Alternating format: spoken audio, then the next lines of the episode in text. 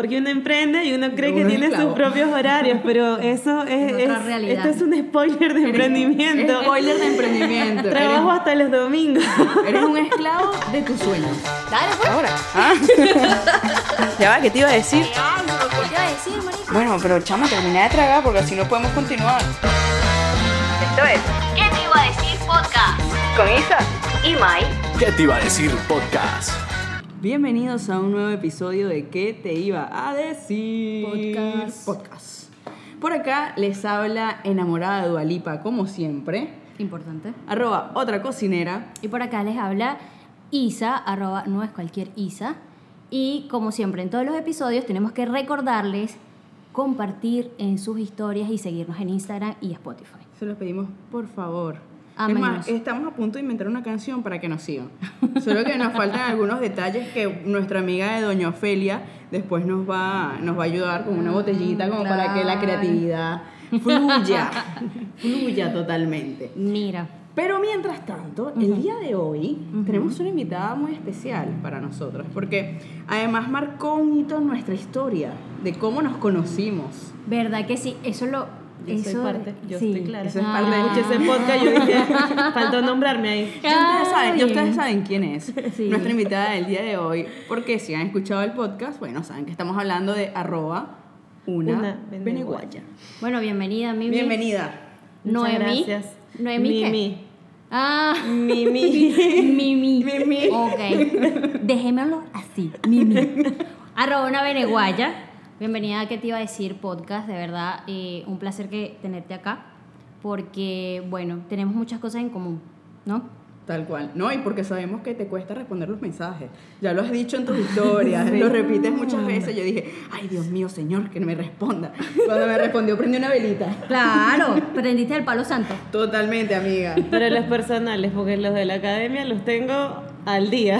Ah, bueno. Si quieren info, pero no, tiene que ser info de academia. Si me escribiste ahí para invitarme Pero, a salir, no ¿tú me doy sabes cuenta. por qué? Porque esto está relacionado con lo que vamos a hablar el día de hoy, que son emprendimientos. Y para este episodio nos acompaña, como ya dijiste, un emprendimiento eh, venezolano acá en Uruguay, que es Doña Ofelia, Licores Artesanales.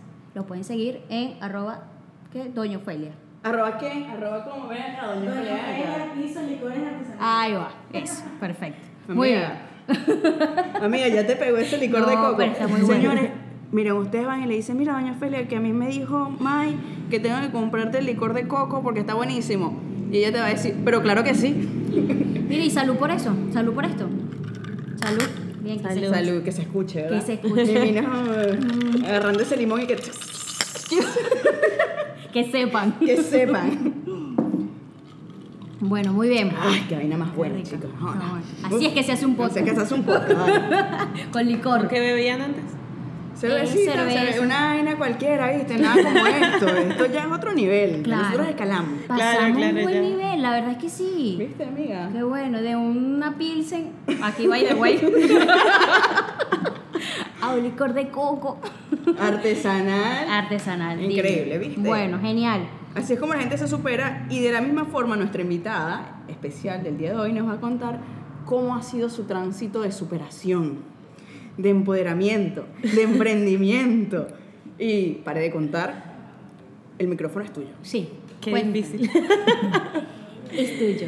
Bien, no, bueno, en realidad ha sido un proceso bastante complicado, donde tienes muchas subidas, bajadas, subidas, ultra subidas y así como estás arriba caes al suelo y así, entonces hay que luchar en el día a día con, con el constante, esto es lo que quiero para mí, eh, tener figuras que, que- que- marcas que sigas, o sea, que, que digas, no, estas marcas están ahí, quiero esto, o sea, pero es mucha automotivación que uno tiene que darse. Mm, Eso es muy importante, eso que acabas de decir es muy importante, lo la automotivación, porque Sí. tú de repente, es verdad eso, tienes como una montaña rusa cuando emprendes y dices, ah, estoy en mi negocio y lo acabo de abrir y Sí. se hizo realidad mi sueño, Sí. y de repente dejé y pff, cachetada, BPS, cachetada, Concheta. eh, pandemia, eh, acuchillada No. en el pecho, o sea, Pandemia. como Pan- pandemia. Sí, pandemia está así, porque dejé ir de última, bueno, no los va a ir manejando, Claro. pero la pandemia es algo que, que no puedes controlar, porque la DGI y el EPS es algo que tú sabes que tanto tienes que pagar al mes, que si lo cumples y que si no lo cumples te pasa esto y esto y esto. La pandemia fue tipo, estoy acá y, y todos los días improviso. Exactamente. Y todos los días es diferente. Todos los días estoy con un cuchillo diferente. Entonces no es algo que puedas controlar. Eso sí, para mí fue Me frustrante. vi dormir y escuchaba como afilaban. Te juro, te juro. Yo Mañana que toca. Sí, así, así veía yo al presidente en las noticias, cuando estaba dando las noticias para ver si abríamos o cerramos. Yo me lo imaginaba así, con un cuchillo no hablando por la pandemia. Increíble. ¿Y qué fue lo que a ti te motivó a emprender? Porque viste que emprender no es para todo el mundo realmente. Y, y- y hay que tener coraje. Hay que tener el bichito del emprendimiento en el Exacto. corazón y en la mente. Exacto. Mira, cuando yo, o sea, yo en Venezuela ya había emprendido con, con un imperio de brownies.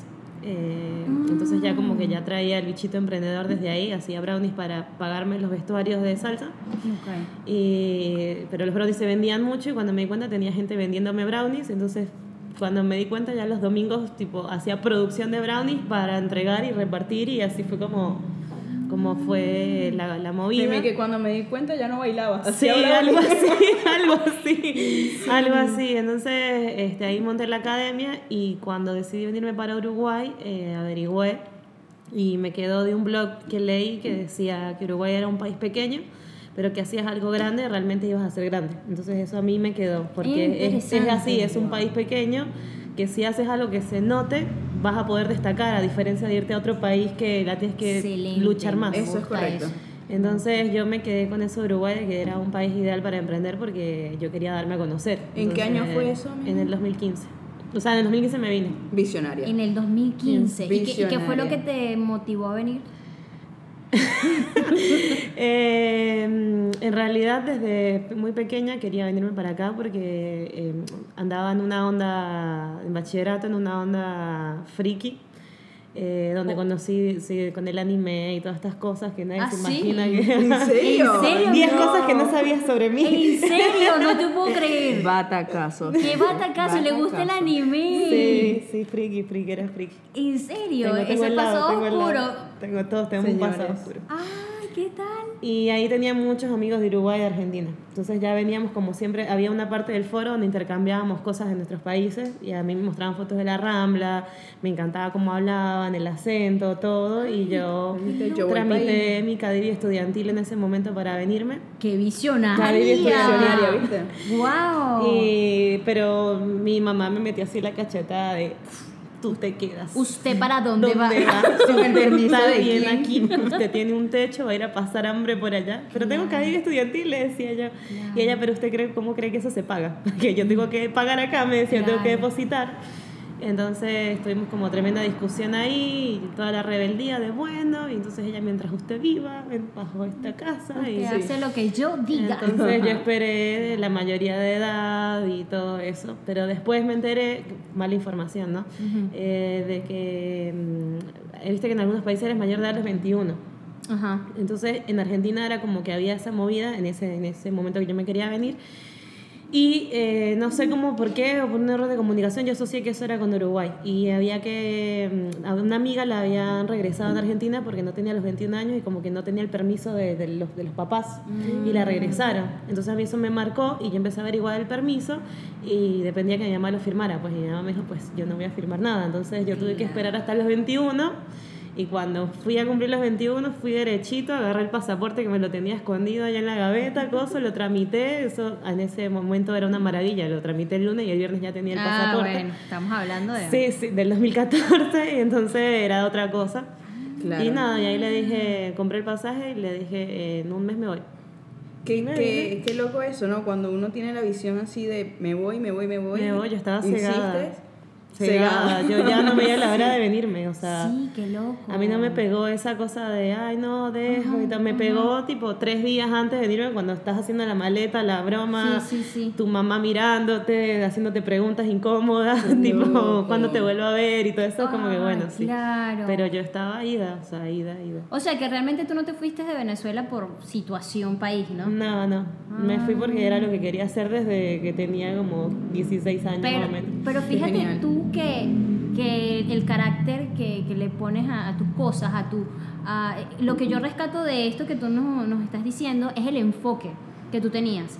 O sea, tú decías, yo me quiero ir a Uruguay y me quiero ir a Uruguay y tenías hiciste eso posible. entre ceja y ceja y eso es algo que, una característica me parece que tienen los emprendedores. Totalmente, siempre. Y bueno, yo siempre digo, consejito, enfoque. Tienes que mantenerte Sí. enfocado. Enfocado, sí. Porque solo así puedes saber cuáles van a ser tus objetivos ir paso a paso. Claro. Es como un checklist. Y no ponerte loco, porque me pasa con muchos emprendimientos que me escriben, es como que quiero emprender y yo, ok, ¿qué es lo que te gusta? ¿Qué es lo que te apasiona? ¿Qué es lo que...? No, bueno, este, me gustaría aprender un, eh, hacer un negocio de waffles. Pero también este, me gustaría montar una reparación de celulares. Y también me gusta, entonces como que no tiene algo que es Claro. como que, ajá, ¿a dónde vas Claro. el norte? ¿A dónde vas a, a ir? Pues entonces tienen que es como que realmente qué es lo que te gusta porque te tiene que gustar demasiado para que en una situación pandemia como la que estamos ahora, tú te aferraste a la cocina y dijiste, pero yo amo cocinar, yo voy a seguir cocinando, yo la cocina es mi sí. pasión, yo voy a abrir, no sé, voy a hacer roticería, voy a hacer no sé qué, algo vas a inventar para que la gente coma. Sí. Y yo me aferré también, a mí me gusta bailar, yo hago la danza, a mí me gustan los eventos, a mí... Entonces No, tiene que ser algo que realmente te guste para que en una situación pandemia donde todos los organismos públicos te dan cachetadas, tú, Le metas el pecho. tú digas, no, yo Sí. quiero, te reinventes, digas, bueno, no puedo vender empanadas, hago pasteles. No puedo hacer eventos, entonces hago eh, streaming. Era lo que clandestinas, hacía, dice. entonces, bueno, Se confundió. no, no, hago Ah, movidas- streaming, streaming, streaming. cosas así, pues, o sea. Entonces eh, tienes que ser algo que realmente te guste. Si Claro, no- claro. Pero e- esa, esa chispa la tienen, o sea, la tiene la gente emprendedora, porque lo veo también en ti, que, que tú abriste este negocio, eh, Trébol, en pandemia. En plena pandemia, sí. O sea, las dos abrieron el negocio. Bienvenido al que al club, abrimos en amiga. pandemia. Abrieron en pandemia, excelente. es, o sea así que es. tenían Sorteando todos los desafíos Claro. igual. Y, y como dice ella, te reinventas. Nosotros éramos restobar de noche y después que no, ahora somos roticería. No, no, se vende al mediodía porque de bar no sirve para nada en pandemia. Nada, nada. Mm, claro. Te vas reinventando. Claro, claro. Y, y buscando las estrategias también como para, como para reajustarte, ¿no? Como decir, bueno, nada, si no me sirve esto, como dices tú, me sirve aquello. ¿Sabes algo muy Y- importante? Y, hay que aprender en esos cambios, ¿no? Esos cambios vienen cuando estás atento a las oportunidades y para eso tienes que estar enfocado, como decía Sí, a mí. claro. Tienes que estar atento a las oportunidades que se te presentan. Tú dices, ah, ok, mira, yo quiero llegar a esa meta, ¿cómo lo hago? Sí. Ah, mira, aquí tengo una oportunidad, estoy más cerca de mi meta. Claro, Y eso se te va a ir presentando en el, en el camino y tienes que estar pila. claro, Pila, claro. pila. Qué, qué- qué loco. ¿Y cómo fue que empezaste tu marca? ¿Cómo, cómo tú dijiste? Sí, a mí me llama mucho la atención porque, claro, una beneguaya crea como un estigma de beneguayo, ¿me explico? O sea, es que la frase como mágica, espectacular de todo el que viene para Sí, acá. Y todo sí. es beneguayo, beneguayo cuando haces el, el cruce, ¿no? Sí. Y digo, esta cara es una genia, lo pensé, te lo digo en serio. No, claro, porque es tremendo nombre. Sí. Tremendo nombre. En realidad ese nombre salió en una joda en Argentina, eh, con mucho alcohol de por medio. Eh, Cosas buenas. Esta buena. Mira, soy enano, soy enano. Soy Doña. Ofelia. No, porque en realidad yo antes era tipo Mimi y ya dentro de la comunidad me había logrado conocer Mimi, la que da clases, porque yo iba tipo a todos los eventos, Ajá. que no, no habían eventos, en realidad eran los reencuentros venezolanos, que tipo empezamos con esa movida al inicio y éramos... Cuéntanos de eso. Antes Éramos- de llegar a Beneguaya, cuéntanos Pero de eso era en Argentina. No, no, acá, acá. Acá. Porque ya acá me, me había conocido por Mimi.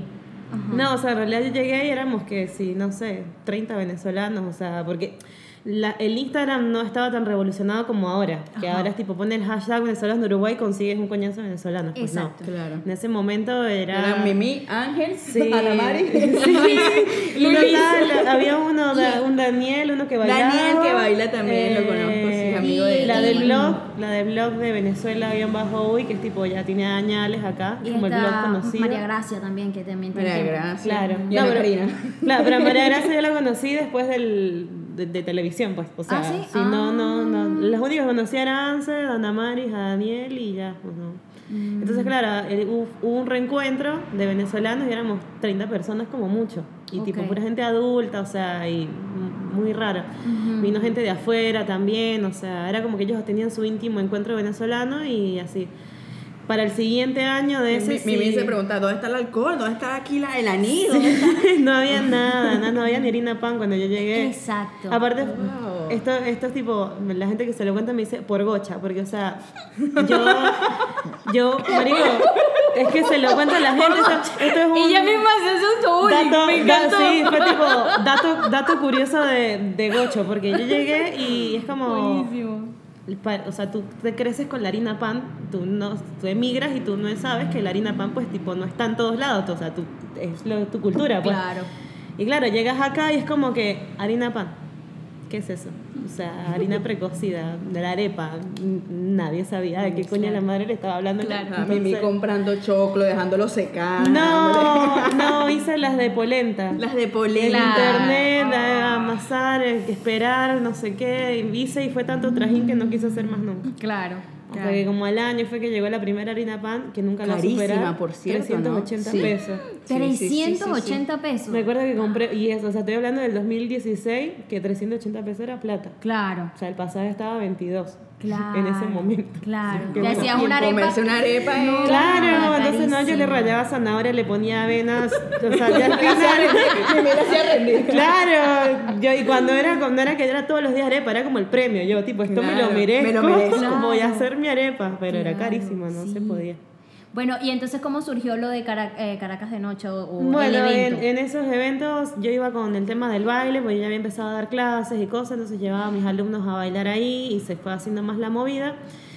Pero en realidad Caracas Noche no surgió porque yo dije un día, "Ay, voy a hacer un evento de venezolanos porque en realidad ni se me había pasado por la cabeza, o sea, yo, yo no me creía capaz de hacer una cosa así porque yo sentí que eso como que lo podía hacer otra persona y no era yo la persona, ¿no? El síndrome del impostor. Sí, total, yo como, porque claro, yo veía los encuentros y la persona que los organizaba en ese momento, como que le faltaban muchas cosas, mucha comunicación y así, entonces como que yo empecé a hacerlo por medio del baile y ya el encuentro, me acuerdo que hicimos uno en Parque Rodó y era un montón de gente, o sea, lo tuvimos que hacer en Parque Rodó porque era, éramos muchísimos. Mm, Y, y ahí llevaron, el grupo de gaitas estaba como arrancando, entonces fueron como experimentando, yo tenía el parlante, así que yo tipo lo llevé, o sea, fue como muy, eh, eh, los pequeños emprendimientos que estaban surgiendo llevaron como algo para compartir y entonces así se van a conocer, tipo yo hago ayacas, yo hago pequeños, ahí. en ese momento no había como lo que hay ahora que tipo, quiero pequeños, bueno, tengo esto, este, este, este. No. Sí, claro. sí. Y, mm, y ahí eh, yo estaba en, en paralelo con la academia. Y me, con- o sea, no tenía academia, pero yo daba clases y, y ya, te- ya iba a cumplir un año con ese, con ese grupo dando clases. Y yo quería hacer este, un, como un evento, pero con mis alumnos nada más, porque yo no me consideraba lo suficientemente Capaz. capaz, capaz de hacer un evento de, de, de primer año de academia. Qué Qué loco. No me consideraba Me capaz. encanta Me todo esto. O sea, Sí. no, y, y resulta que le dije a mis alumnos, ah, ya voy a cumplir un año dando clases. Te- me acuerdo que tenía un amigo que alquilaba el edificio donde vivía, le alquilaban como la azotea, o, porque tiene parrillera y esos edificios. Ujú. Y él me dijo, ah, por 500 pesos, ahí te alquilan la, la, la cuestión. Y yo le dije, ah, bueno, eso lo puedo pagar, porque eso también es otra, es como que, que, que puedo, que no puedo pagar. Entonces yo le digo, ah, eso lo puedo pagar, y le dije a los alumnos, vamos a hacer, vamos a montar una coreo, todo igual. Lo hacemos entre nosotros, para nosotros mismos, o sea, invitan a que sea su mamá, su tipo era, como la parrillera era pequeña, era tipo de a una persona. Y bueno, fue así la cosa, yo arranqué y puse en Facebook porque me, me, eh, me gusta mucho todo lo que es la marca y colores y publicar y eso me encanta. En ese momento se usaba era Facebook. Y puse que se iba a llamar Una Noche en La Habana, porque era, como yo doy clase de cubano, era Una Noche en La Habana. Y empecé con la Noche en La Habana y me empezó a caer gente de otras escuelas a preguntarme, ¿cuánto cuesta la entrada? Y yo, Qué genial. yo tipo, no, o sea, claro, hice como mucho marketing, que la gente comió marketing y yo tipo era, no es un evento, es como algo íntimo entre mis alumnos. Entonces ahí fue como, bueno, ¿cuánto costará alquilar acá un local? Fue lo que dije. Como, Pero viste que va por paso, ¿no? Como Sí, pa' ver. Claro, que es importante Lo destacar que el decía, lo y ver las oportunidades. Claro, claro. Claro, y dije, bueno, voy a averiguar cuánto sale un, alquilar un local pequeño para hacer lo mismo ya con mis alumnos y, bueno, estas personas que están escribiendo.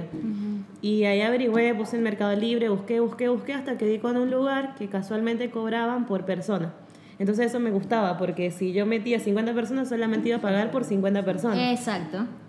Ese local tenía capacidad para 300 personas.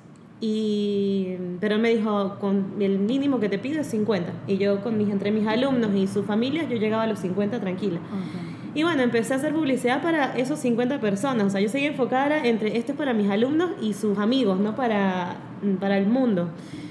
Y empezaron a escribirme, escribirme por entradas y cuando me di cuenta estaba vendiendo entradas y cuando me di cuenta tenía una lista de espera de 100 personas para entrar al evento. No te puedo creer. O sea, ya, ya yo había agotado entradas y yo no tenía más capacidad, o sea, y pura gente desconocida, o sea, de, de otras academias que como que estaban viendo ahí como lo que yo estaba haciendo, tal.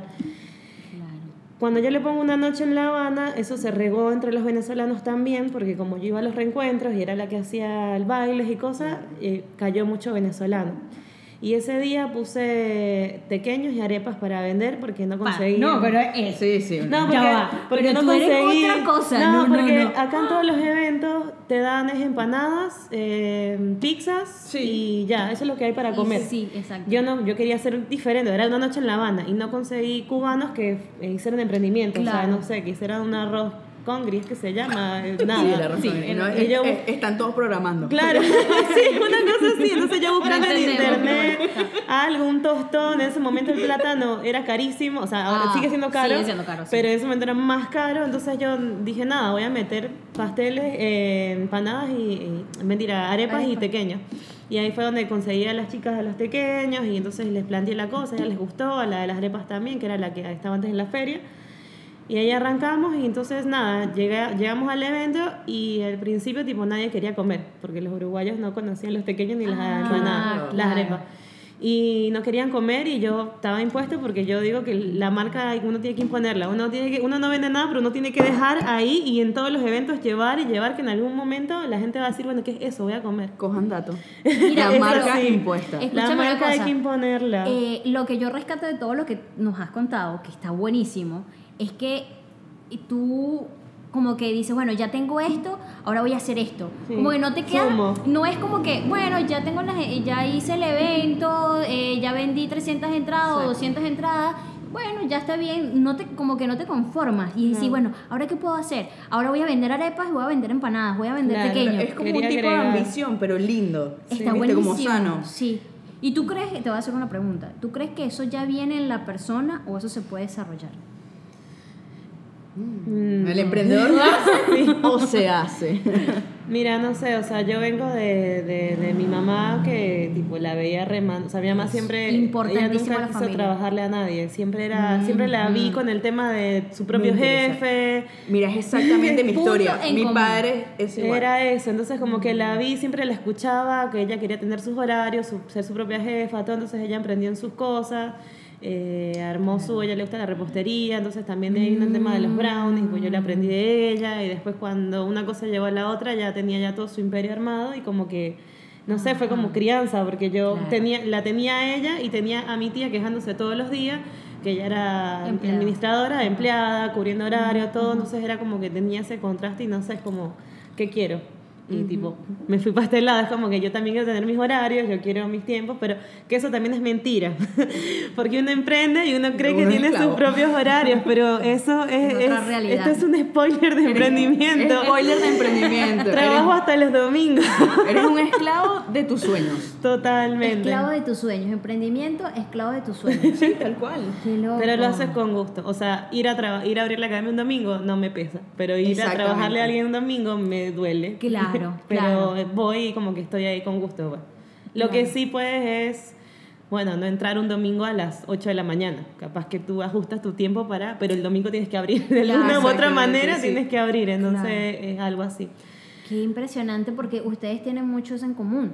Sí, yo sí total. crecí en una familia más estructurada. Yo crecí en una familia de mi mamá mi mamá tiene más de 30 años en una misma empresa trabajando de lo mismo, Ah, Ag- Agonía. ¿ok? O sea, claro. yo crecí tipo usted Ese es el camino. Claro, usted tiene que estudiar, graduarse, yo licenciada en administración de empresa, usted se casa, tiene hijos, sigue trabajando, se consigue un buen empleo y. Se jubila. Sí, y Claro. pero yo siempre fui, como, no la oveja negra, porque no quiero decir la oveja negra, pero sí como distinta. Como yo decía, mamá, pero es que, es que yo no, no puedo, no, no, no, no está en mí como, como cumplir. Yo estaba en, en un trabajo tipo dos años y ya estaba aburrida. Claro. Y decía, ay, no, ya, ya, ya tengo dos años haciendo lo mismo. O sea, me, me aburría. Y en Venezuela sí tuve varios emprendimientos, pero tipo porque mm, la, la situación también llevaba a, a tener una plata extra y me iba muy bien. El, el último emprendimiento que yo tuve fue de, mm, hacía ramos de frutas y los vendía, me pedían desde afuera, porque fue en el 2017, me pedían de afuera para llevarlos y no sé qué, y era un trabajón. Era un trabajón porque es muy artesanal. Sí. Tenía que picar la fruta, tenía que coger las fresas, lavarlas. hasta la madrugada y tú igual hacías Sí. eso porque sí, era sí, tuyo. sí, era mío, era mío. Yo misma les claro. entregaba y era, era, un, era fuerte, era fuerte, no era nada fácil. Aparte yo también tenía otro trabajo, el de oficina, pero bueno, tenía una socia y ella se fue del país y me quedé con todo ese montón de cosas y, y el país y no sé qué, y sabes qué, me voy. Dejé esa vaina así y, y me fui. Pero, pero de verdad que el emprendimiento sí, sí ha estado esa chispa en mí, pero yo misma Bueno, reconozco. amiga, puedes intentarlo nuevamente con OnlyFans. Ah, bueno, un nuevo emprendimiento. Un nuevo emprendimiento, ¿eh?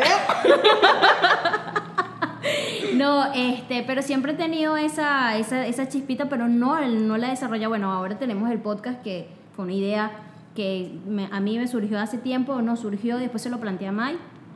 Y, Y yo le dije, claro que sí, claro que sí, claro que sí. y Mai es la socia perfecta, ¿no?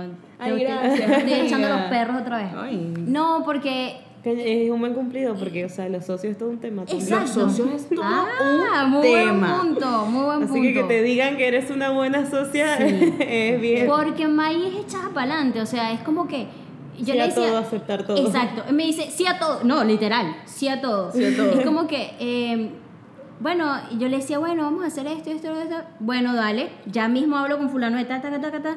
Mira, fulano, no sé qué, no sé qué, no sé qué, lo otro. Y yo me quedaba así como que, ¿ya lo vas a hacer? Sí. Y claro, Y yo- hay que armarlo. Yo digo Ah, que ok. algo, algo que tienen en común los emprendedores es que resuelven. Sí. Y resuelven con celeridad, así. Y Sí, nos sí, volvemos sí. los señores de los contactos sin darnos cuenta. Porque cuando nos damos cuenta, te- ah, yo tengo el número, sí, tengo, ah, ah bueno, está, tengo el- un chico que me vino, y así, no, se vuelve Sí. el señor de los contactos, tal cual. Sí, sí, y eso me lo, lo rescato y lo aprendí de ti, es que, bueno, vamos a hacer las cosas, bueno, vamos a hacerlo ya.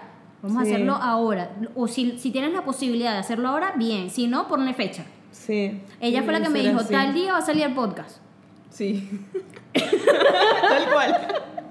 Tal día va a así. salir y yo toda cagada.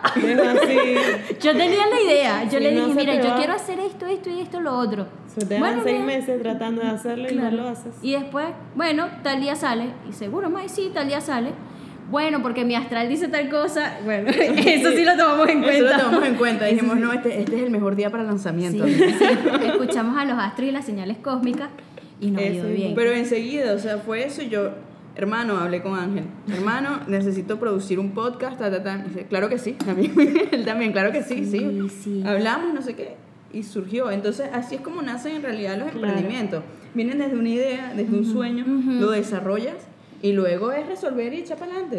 Y necesitas gente que esté a tu lado que sea así. Eso. Los socios. ¿Qué es eso? Eso. Eso, yo de verdad que. Señores, vamos a aprender un palo santo para que tengan buenos socios. Vamos a aprender esto, el palo santo. Sí, porque los socios Vamos- es una ruleta rusa veces. Sí, me imagino. Sobre todo cuando eres tú la de la idea. O sea, Palo santo. Claro. el, el tema del socio es que hay como, tengo como una idea de dos tipos de socios. Está el de la idea que busca un socio. Y Yo. entonces, Soy yo, soy yo. claro, Me identifico. claro, y, y está cuando tipo alguien te invita a ser socio de la idea de otra persona. Entonces, uno cuando crea el, el emprendimiento, o sea, que uno lo tiene ahí en borrador en la cabeza, uno, Ajá. no sé, me imagino el local así, blanco con negro, con tal, tal, tal, tal, y necesitas conseguir una persona que, que diga, ay, no, negro no. No, que sea como que, que, si, que lo pueda cuestionar, porque si va a ser socio y todo lo demás, tipo, pero, ¿por qué negro? Quizás verde, que, o sea, que lleguen como en un conjunto. Sí, Porque tenemos, uno se tenemos. adueña mucho de la idea, porque uno creó, porque el emprendimiento es tuyo, tú lo creaste, es como que te lo imaginas de tal manera. Necesitas a alguien que, que se amolde a ti como una plastilina, porque quieras o no, tú eres la creadora de la idea. Y algo que aprendí entre todas las sociedades que he tenido es que si el negocio y el emprendimiento y la idea es tuya, tú lo tienes que pelear, o sea, con todo. O sea, eh, cualquier persona que venga a querer tirarte para abajo, o que crea que tu emprendimiento no es lo suficientemente grande o no, es ya como que tú no eres para mí. O sea, Claro, claro. tiene que ser cuando algo ves a que sume. afilando Sí. el cuchillo y es ella afilándose las uñas. Chum, Sí, total. Total. Tuve, en- con el tema de Caracas de noche tuve mucha gente que quiso entrar y yo por mi inseguridad, porque yo empecé muy insegura todo, porque en realidad todo se me daba de a poco, ahora como que se me iba desbloqueando niveles, entonces ya como que cuando me di cuenta ya estaba en un imperio de un montón de gente. Pero al principio me llegó mucha gente que yo decía, ah, bueno, sí, me asocio contigo porque tienes más nombre que yo, era lo que decía yo. Tipo, cuando yo no me daba cuenta que el nombre en realidad era yo, porque en realidad la idea y la marca y todo la había Claro, hecho yo. claro. Pero me asocio contigo porque entonces llegaba el día del evento y yo trabajando como una esclava y el socio no hacía prácticamente nada y al final de la noche se llevaba el Eso, 50%. esos son los que yo, yo denomino socios ausentes. Son Total. terribles, son los peores que puedes Total. tener. Te- Para prender palo santo porque. Sí, amiga, ¿no? Esta vez me toca a mí. Increíble. Yo de verdad, entonces, Entonces- éxito con mi sociedad. Sí. La socia perfecta, muchas Sí, gracias. Bien, porque nos amoldamos bien, o sea, ella tiene ideas, yo tengo ideas, sí. Exacto, Y, o sea, es tipo, eso. como que hay cosas en, la, en las que no tenemos, no estamos de acuerdo, pero como que buscamos una No, solución. tienes que, sí, tienes Sí. que buscar una solución Eso. y tienes que llegar a un punto medio en el que dices, bueno, yo Eso. estoy bien con esto, tú, sí, yo también. Ah, bueno, perfecto, Claro, llegamos sí. al punto medio. Que no es que llegues con una idea y te la bajen porque es como, no, pero ¿por qué me la estás bajando? O sea, dame un, dame, o dame algo mejor. Por lo menos, y Saney O- quería que hiciéramos el podcast Ah. en traje de baño. Yo, y Saney, ¿cómo lo vamos a hacer? Estamos en invierno, o sea, explícame. Y ella, no, mira, pero que vamos a tomar licor de coco. Y yo, no, amiga. Guarda la, este, eh, ¿qué te iba a decir? Eh, versión verano. Sí. Eh, no, edición, edición verano. Edición y ahí verano. agarras tu coco. Punta del diablo, amiga. ¿Viste? Una nueva. una- la edición una nueva verano. idea. No, no, me La edición verano. Así es como, así es como Así nace, es. ¿viste? Ya tenemos Ya la una idea. tiene. Excelente, me, me gusta. me Es que gusta. si no lo hacen me voy a rechazar. voy a esperar la edición verano. Invítenme. Y que aquí estamos en Punta del Diablo. Tomándole a nuestra doña Ofelia. y estoy en traje de baño. Esta es la idea. ¿Se acuerdan aquel episodio donde... En invierno que May dijo, ¿qué tal? Bueno. Bueno, eh, ya lo, lo vamos a hacer, lo vamos a hacer, claro que sí. Qué bien, no, de verdad que me gustó Como todo. la de Soy Lilia, ¿viste? esa, soy Lila que se le... es buenísimo. Después de cinco tragos de coco y Ay, se me bajó, ay, perdón. No lo quise que menos mal que esto es solo audio, chicas. Ay, no, muchacha, de verdad que está muy enriquecedor este, este episodio porque veo que tienen cosas en común ustedes y, y estoy como el niño del meme este que hace con el cuaderno que hace así se, se pone el cuaderno y se pasa. Estoy siendo iluminada. No, agarrando tips y espero que la gente también lo, lo esté disfrutando. May, este, mm, cuéntanos cómo te fue a ti con el, con el, el emprendimiento, qué, qué rescatas de, de Fíjate todo algo, este, un poco de mi historia es que mis padres son chefs, los dos. esto? Ujú. Pero es que mi abuelo tenía un restaurante y mi abuela tenía un servicio Claro. de catering. Es- Entonces, en mi familia siempre se cocinó. Claro. Y siempre hicimos eventos. O sea, es lo que sabemos hacer. Ángel es DJ, es lo que sabemos hacer. Claro. Es lo nuestro. Y yo eh, tenía la idea definitivamente llamar a los. Fernández era el combo completo, tipo, te dan la comida, pero te mira que mi hijo es DJ, pues te, te arma la fiesta y la novia baila, o sea, te hace el cotillón. O sea, era como... Y mi primo es fotógrafo. Ah, no. literal, literal teníamos todo, ¿no? Entonces, claro, Ángel ya Evento estaba acá. Fernández. Evento Fernández, tal cual. Eh, se llamaba el Canet de Vinicio, Ah. en realidad. Y, y bueno, Ángel se viene y él comienza y me dice, Sí. vente, vente, vente, que estás perdiendo el tiempo en Venezuela. Literalmente fue así. Y yo, ok, bueno. Yo, yo llego en el 2017, la harina pan estaba en 250 pesos. Ah, ya había, bajado, ya Sí, había más demanda, entonces. Y enseguida consigo trabajo en una roticería y digo, bueno, tuve mis momentos de picos en los que yo decía, pero si yo era jefa, me explico, en una cocina en Venezuela, ¿qué hago yo acá lavando lechuga? Y a veces, otro de los puntos, hay que tener mucha humildad. Porque cuando claro. tú vas a comenzar, tú tienes la idea, pero tienes que empezar desde abajo y tranquilo. Ok. Tú dices, en algún momento va a llegar, va a llegar la oportunidad. Voy con calma, voy con calma. Ujú. Comencé a vender pequeños en la feria de Tristán Baja. Yo me iba con mi carrito, chaval. No Impresionante la historia de ustedes, la feria ha sido como el inicio de El muchos inicio de emprendedores muchos, acá. Sí, Y yo tenía esa idea, yo, yo un día voy a tener mi restaurante, yo un día voy a tener mi restaurante. Y así fui creciendo, así fui creciendo, comencé a trabajar en un servicio de catering también, en, en un salón de eventos acá bastante famoso. Y la empresa en la que yo trabajaba se retiró. Y la encargada del salón me dice, ay, ¿cómo vamos a hacer? Y le digo, yo te resuelvo, yo te hago el, el servicio. ¿Qué? Claro, No, y hablo con mis compañeros de trabajo que también estaban conmigo en la empresa y les digo, mira, ellos se van a quedar sin el servicio y nosotros sabemos cocinar. ¿Qué dicen ustedes? Lo hacemos. Ya yo tenía todo planificado. y ellos como. "Ah, claro, ¿cómo no lo pensamos antes? Y yo, Porque ustedes no tienen el bichito de emprendedor. claro, y yo dije, bueno, y así arrancamos. Estuvimos como un año y medio trabajando con ellos así y de repente fue como, ¿y si abrimos un local? ¿No estaría bueno abrir un local? Oye, sí. ¿De quién fue la idea? De todos, De en realidad, todos. porque todos queríamos. Pero comenzamos a hablarlo, comenzamos a hablarlo. Claro. Yo ya sabía que quería hacerlo. Y fue como, ya Necesitabas también quieren, apoyo, ya claro. también bien. Y nos unimos y comenzamos a trabajar en la idea, trabajar en la idea hasta que se dio. Pero nosotros íbamos a abrir en febrero. Y justo pandemia. Febrero del De año acuerdo, pasado. sí. Justo pandemia nos agarró, teníamos lo que íbamos a invertir algo más pequeño que esto. Nada, entre ir y venir se logró. Y después vino lo difícil. Mantenerse. Mantenerse, ¿no? Ese es Esto que otro estoy punto. contando, exacto. Es Yo estoy contando todo esto punto. porque esta es la miel. Esta Claro. es Uno la abre, divino, lo uno divertido. firma, uno ve cómo quiere el color, uno todo, tal, la emoción, te dan la llave, la sí. emoción, vienes y después Y después esto hay que mantenerlo. Y es una constante reinvención. Inversión, porque además lo que tienes que hacer es crecer y dices, me falta una mesa, tengo que comprar una mesa, se me dañó la silla, tengo que comprar la silla. Y en eso estás. Claro. Y vas creciendo y tienes que seguir invirtiendo. Sí, sí, sí. Y llega un punto en el que dices, por favor, Bájenme de aquí. doña Feli, otro trago.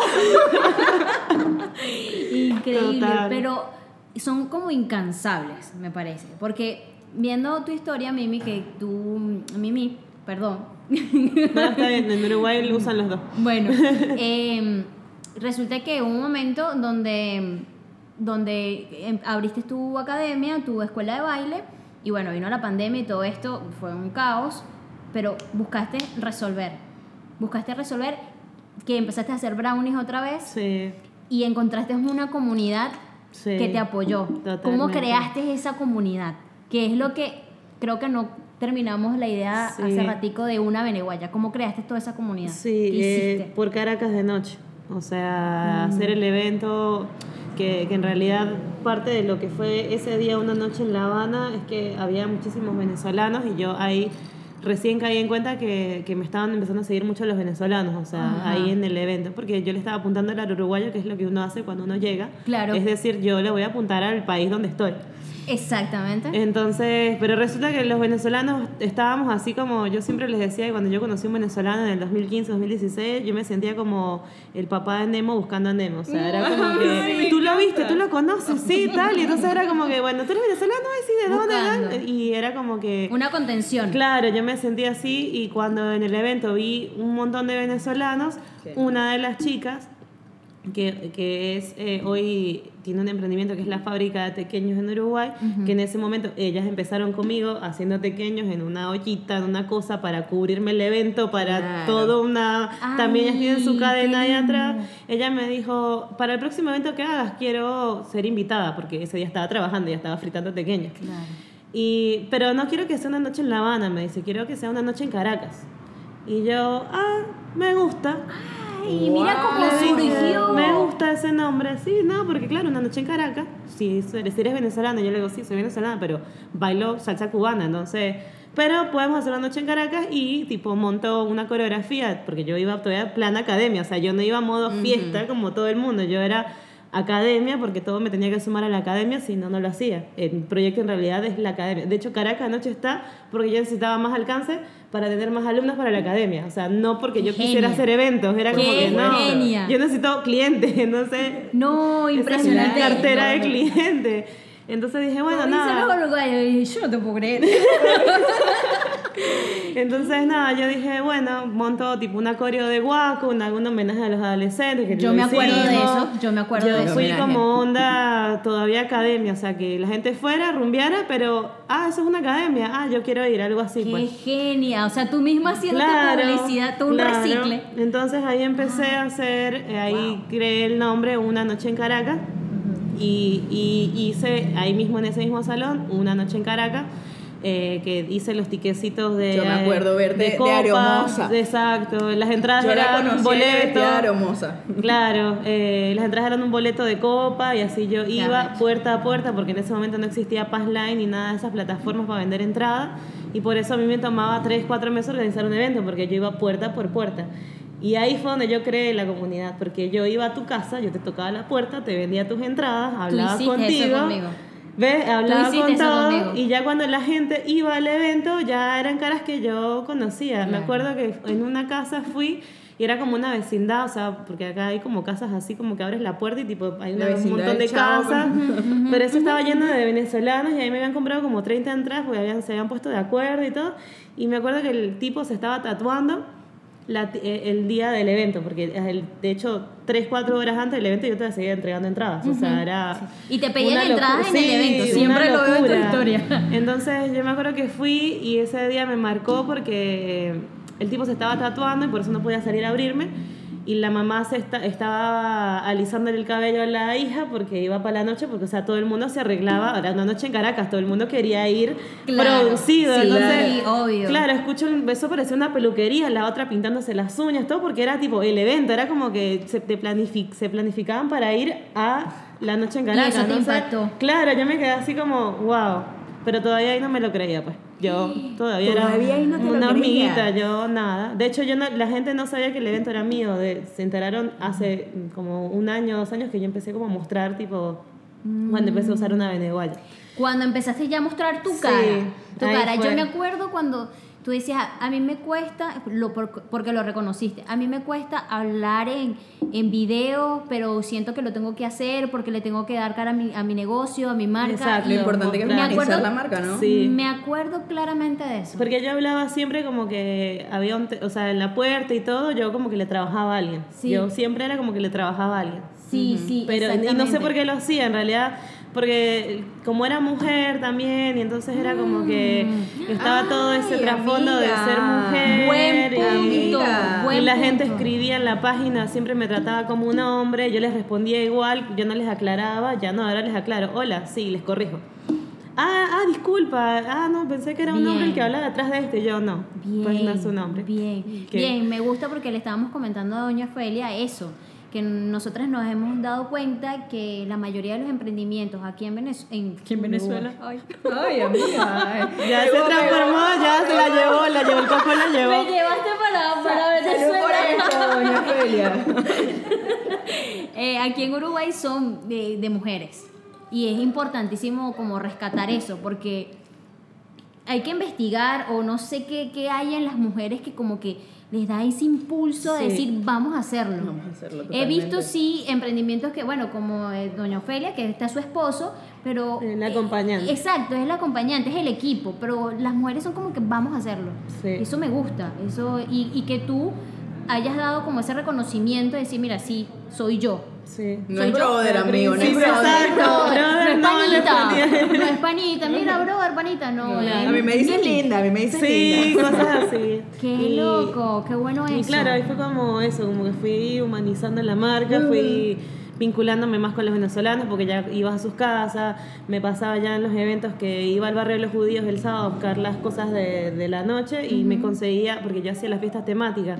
Y la gente realmente se tomaba el tiempo de tratar de ir de la temática de, de la fiesta. Entonces yo me los conseguía en el barrio haciendo cola. Mira lo que me compré para hoy para la flúor y tipo Qué cosas hermoso. así. Entonces claro, yo como que eso me encantaba, pues me motivó Viste mucho que al más. venezolano le gusta una fiesta, un bochinche, una Sí, vaina, y eso, jodedera. pero ver esas cosas como tan humanamente, porque en realidad el emprendimiento de Caracas lo viví muy, o sea, ya vieron cómo empezó, entonces yo me conectaba con la gente, empezamos con 200, 300 personas, eh, y yo como que las conocía.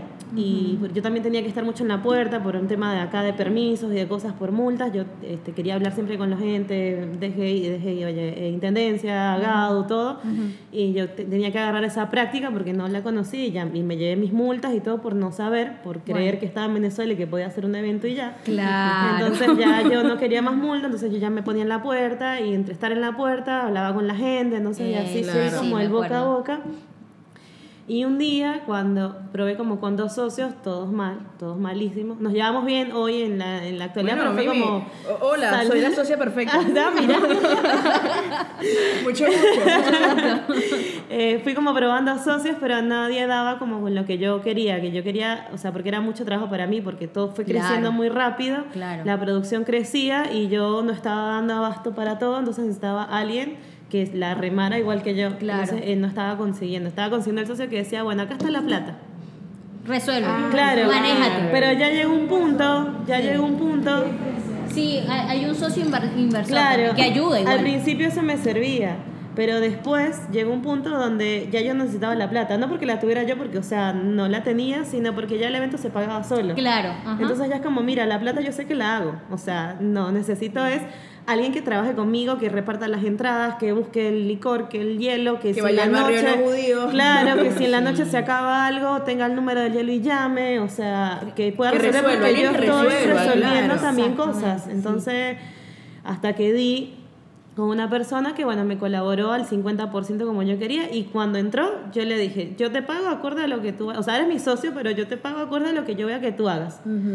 Y así le fui subiendo como el porcentaje hasta que de pana hacía el 50%, o sea, yo ya llegó un momento de la noche donde yo ya eh, habían, eh, había delegado, que es lo más difícil, ya había Eso es delegado. difícil, amiga. Porque yo no delegaba, yo Otra tipo, cosa yo te delegaba, eh, tipo, bueno, toma este yesquero.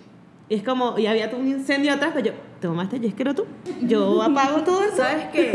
Ahora que comentas eso, yo soy todo lo contrario. A mí sí me gusta delegar. Ah, sí. Yo lo hago, pero capaz es un tema de formación.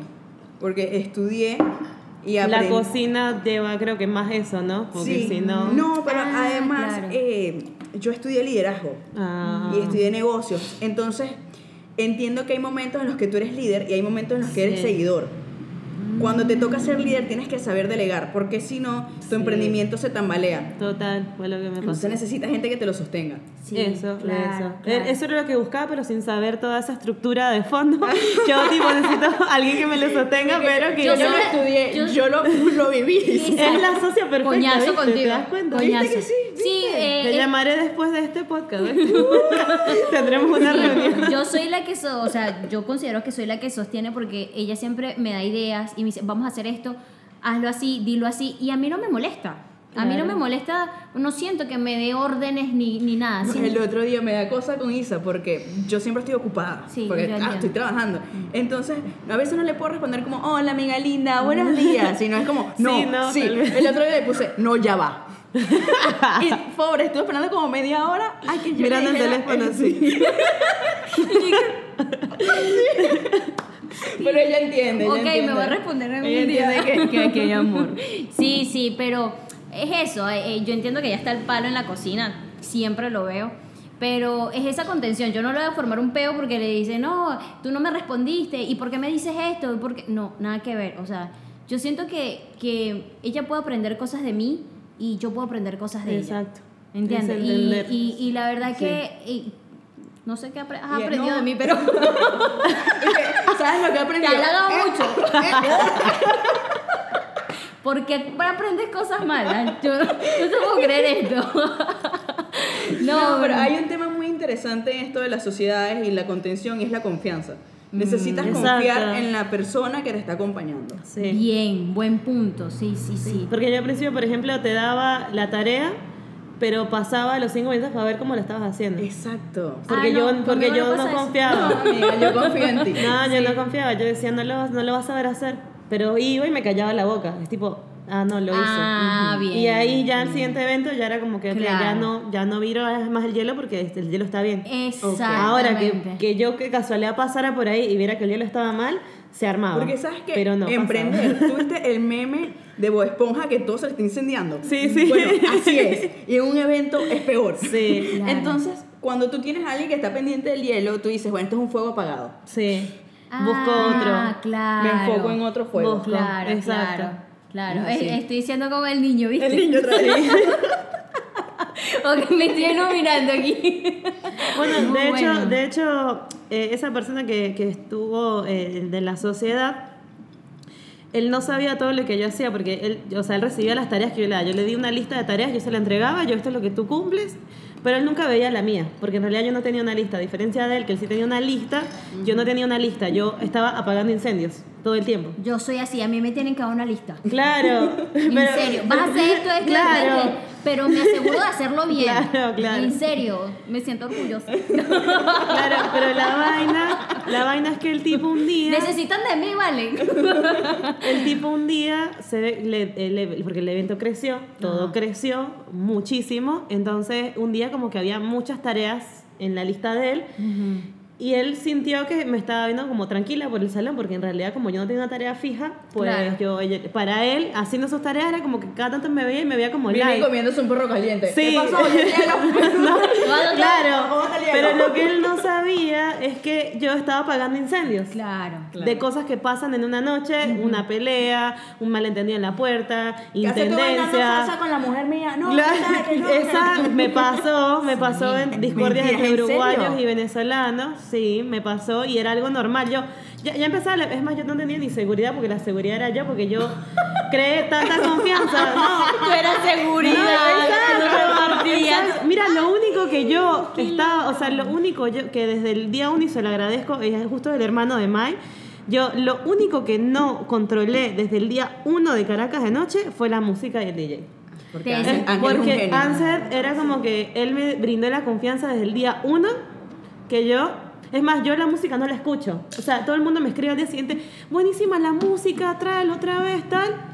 O sea, para mí el evento está muteado y yo estoy apagando incendios, apagando incendios, apagando incendios. O sea, yo confío en que Ansel tira buena música porque yo después leo los comentarios de la gente, es que como, Claro. sí, ¿no? O a veces me hacían un comentario, faltó más de esto, más de esto. Yo tipo, capture Anset y Anset agregar al playlist y él la dejaba y era el equipo perfecto con él porque era como Claro. que arregla esto y él, dale, está bien. Y, Sí a y- todo. Sí a todo, exacto. Y ya después pasaba por ahí a, a, a ver cómo estaba y él me decía, viste que puse más bachatas, ¿no? Y yo, ajá, No, es mentira, que- yo no había escuchado nada, Me pero... Ángel, viste que puse una bachata, tráeme el ron. Algo así. Bueno, ah, Anset, yo, uno es tan desorganizado al principio porque como el evento va creciendo, que, que yo le agradezco mucho a Anset que siga trabajando conmigo porque recién al cuarto evento fue que yo me di cuenta que yo nunca le daba agua. Y él seguía trabajando conmigo. Pero claro, él me veía el palo. Él veía que no es que no te quisiera dar agua porque no Pero, quería. ¿Saben por qué? Porque Ángel viene de ahí. Nosotros siempre hemos hecho eventos, o sea, nacimos con eso. Ángel es DJ desde que tiene, no sé, nueve años, una Claro. cosa así. Mira, este cuento es muy lindo, espero que Ángel, Ángel nos escuche. Sí, Ángel nos escucha, sí. Este cuento es muy Ángel, te lindo. queremos. Un día lo vamos a entrevistar y lo vamos a contar con él ¿Verdad desde su sí? punto de vista. Pero Ángel, cuando yo era una niña, sí, estábamos jugando y él dibujaba luces y cajones de música y se montaba como en una especie de tarima que él hacía y me decía, tienes que bailar. Y ¿En ponte, yo tenía cuatro años y él empezaba de que... y yo bailaba. Y tú era- desde los cuatro años perreando. Perreando. ¿Viste? los cuatro años, chica, esa vaina Tengo que agradecerle a Ansel la confianza del twerking que me ha dado el día de hoy. Se desarrolló. Mai perreando de chiquito. Y por el hermano mayor, que siempre es el celoso, el hermano la está desarrollando. pues. Claro. Qué Entonces, lindo. por eso también él sabe cómo es hacer Claro, él, él tuvo mucha contención conmigo. Si bien no era un socio, yo siempre le dije, o sea, mi marca es lo que es porque yo tengo una persona como tú y necesito más personas como tú. O sea, que, Claro. que tengan el incendio controlado. Hola amiga, soy la socia perfecta. Ah, mira, y hermana del el, el compañero perfecto. Bien, va por ahí. Entonces, bueno, nada. Así fue como, fue como creciendo el evento, dando actividades. Mi socio entendió porque un día, un, un evento, le, le pedí que lo saqué de donde estaba y le dije, bueno, ven a apagar incendios conmigo. Ajá. Y se dio cuenta que uno no Ah, paraba. y al día claro. siguiente me dijo, tienes razón, eh, tuve mi error. Yo sigo con mi lista de tareas porque no A mí es... déjame- a mí déjame con el diario, Sí, me dice, no tiene ni una cuarta parte de todo lo que tú realmente haces en la noche porque realmente no paras, o sea, no paras. Y no paras porque también la gente, al yo haberme humanizado tanto y haber hecho como tanta afinidad con la gente, al punto Claro. que no tenía seguridad, después ya lo agregué porque le daba como un plus al evento. Era, lo Sí. agregué como un Sí, plus, claro. no porque fuera necesario. Y de hecho, los dueños de los locales se sorprendían lo- la cordura que tenía el venezolano en el evento para no, porque nunca habían peleas. Claro. Y cuando había, el tipo veía como yo me metía en el peo, así de la rumba, y era como que ya va, Felipe. Juancito y Pepito, porque me sabía los nombres. Claro. ¿Qué pasó? No, bueno, Mimi, mala mía, no sé qué. No le entré coñazo porque eres tú, pues, la del evento, porque no te lo quiero dañar. O sea, había esa confianza. No, y, y había esa empatía de decir, Claro. coño, somos venezolanos, no nos vamos a joder entre Lo importante es crear comunidad. Exacto. Ahí fue como, me daba tremendo choque porque la gente decía, no la agarra a golpes porque no te quería dañar el evento. Claro, claro. Porque no te quería lastimar, pues, porque Claro. sé que le echas un camión de bolas, Verga, sé. Qué bonito eso. Eh, Aunque te querías caer coñazo, Claro, pero pero más que todo, Coño, pero, Juancito, pero- más que todo no era entre venezolanos, porque había ese respeto, era como que te quiero golpear, eran como dos perros ladrándose, ¿sabes? Entonces era como te quiero golpear, pero no quiero dañar la mimi, sí, yo también te quiero golpear, pero no la voy a dañar, así que yo me voy por la otra esquina del salón, bueno, está bien, yo me voy, y ellos mismos arreglan su peo. La vaina era entre el uruguayo. Ah. Porque el uruguayo sí no me conocía, el Sí, uruguayo claro. caía por publicidad o porque un primo o una o la novia de él lo llevaba. Le dice, mira, ahí hay mujeres hermosas, tienen que ir para esta Exacto, fiesta. exacto. Están Entonces. Sí. entonces el uruguayo tiene la cultura de que si va a un baile y una chica le acepta bailar, el uruguayo cree que tiene chance con la Ah, sí, persona. sí, Sí, sí, sí. exactamente. Mientras sí. que el venezolano tiene Nada la que cultura ver, de que, marico, está sonando Elvis Crespo, quiero bailar. ¿Tú bailas? Sí, vamos, y bailamos y ya, y queda ahí. Exacto. Ahora, si a tu baila, te gusta cómo baila, mira, ¿y qué estás tomando? Ron, ah, y así ya empieza otro, Claro, otro tipo de cosas que si la mujer te lo acepta, ¿no? Esa es cultura que yo le voy enseñando de a poco a los uruguayos que van Sí, sí, porque sí, me generaba esas, esos problemas. Sí. No, que me intentó Ah, besar. ¿Por qué lo vas a golpear? No, porque me in- intentó besar a Paola. Y yo, ok, ¿y por qué la querías besar? Bueno, porque me aceptó un baile. Y yo, uruguayo, le decía yo, uruguayo, sí, yo no, mira, ven, Ven, vamos, vamos ven a hablar. acá, papito, ven. Vamos a hablar. Ay, ahí fue como... Yo te saco el librito. Claro, y ahí se iba calmando la cosa, entonces bueno, como que creé mucha comunidad con eso, pero el evento estaba como muy evento y ya la gente se estaba quejando, incluso hasta de la música. Porque Ansel y yo, si bien trabajamos en conjunto, lo hacíamos como una fiesta eh, de boda, una boda, unos 15 años tal, y ya como que ya no, está bien ir una, dos, ya, era como que... Y ahí fue cuando eh, empecé a mirar en internet y vi que en Argentina había movida, mucha movida venezolana y ahí me fui a Argentina a ver qué estaban haciendo allá y literal mi trabajo era ir a rumbear. O sea, ir a rumbear Claro. para ver Pero qué... en marketing, estudiando el mercado. Claro, Qué que- rico estudiar en que mercado. traía, ¿sí? claro, ¿no? Me encanta. Es que Tráeme otro shot. la gente me decía, mi mamá escribía, ¿y qué salir hace? nosotros, ¿No? Sí, sí, sí. ¿Cortamos acá? No, pero mi amiga, hiciste un corte Ay, tipo, perdón, perdón. mira, deberíamos servirnos otro. Sí, cortamos acá, sí, sí, vamos a Sí, no, otro no, trago, otro trago. Hablando de beber, otro shot. Esto va editado igual. No, esta Sí. parte la voy a dejar para que la gente sepa cómo Ay, tú eres. No puede ser. Pero la gente va a pensar que soy Y lo que le alcohólica. aportas. Claro. Me aporta Porque ella no dijo que no, pues ya se está parando, se dio el trago. Yo soy la gente perfecta para alguien. No, pero vamos a decir-